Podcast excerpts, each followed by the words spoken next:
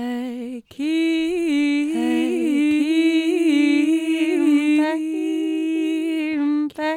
C'est Hakim Bey, ouais.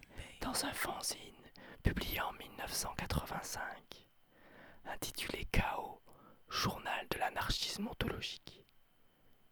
Extrait. C'est parti, Hakim Bey. Le chaos. Et même pas moi. Je recommence. Hakim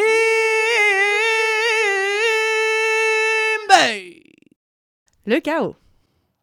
Le chaos n'est jamais mort. C'est un bloc brut, le culte d'un monstre unique, inerte et spontané, plus ultraviolet que toutes les autres mythologies, telles les ombres devant Babylone. L'unité de l'être primordial et indifférencié qui irradie encore sereinement comme les étendards noirs des assassins, hasardeux et perpétuellement empoisonnés. Le chaos vient avant tout principe d'ordre et d'entropie. Il n'est ni un dieu, ni un asticot. Ses désirs fous renferment et définissent toutes les chorégraphies possibles, tous les éthers insignifiants et les phlogistiques. Ces masques sont les cristallisations de ses propres absences de visage. Il est tel un nuage. Tout dans la nature est parfaitement réel, y compris la conscience. Il n'y a absolument rien dont on devrait s'inquiéter. Non seulement les chaînes de la loi ont été brisées, mais elles n'ont jamais existé. Des démons n'ont jamais gardé les étoiles. L'Empire n'a jamais commencé. Eros n'est jamais devenu vieux. Non Écoutez, voici ce qui est arrivé. Ils vous ont menti. Ils vous ont vendu des idées comme le bien et le mal. Ils vous ont dégoûté de votre corps et rendu honteux de votre prophétie du chaos.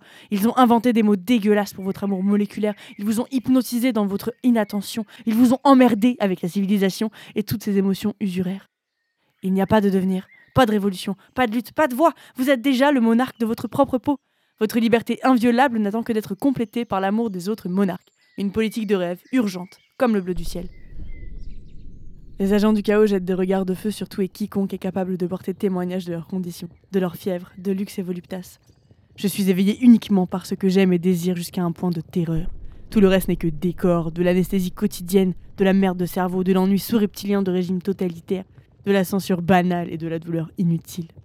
Les avatars du chaos agissent comme des espions, des saboteurs, des criminels de l'amour fou, ni sans ego, ni égoïstes, accessibles comme des enfants, maniérés comme des barbares, irrités d'obsession, sans emploi, sensuellement dérangés, des anges loups, des miroirs pour la contemplation, des yeux comme des fleurs, des pirates de tous les signes et de toutes les significations.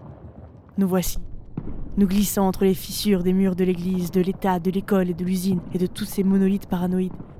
Coupés de la tribu par la nostalgie brute, nous creusons un tunnel vers les mots perdus, les bombes imaginaires.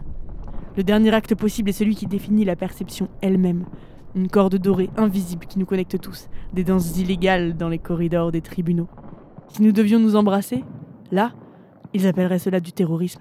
Alors prenons nos flingues, afin de réveiller la ville à minuit, comme des bandits ivres célébrant par une fusillade le message du goût du chaos.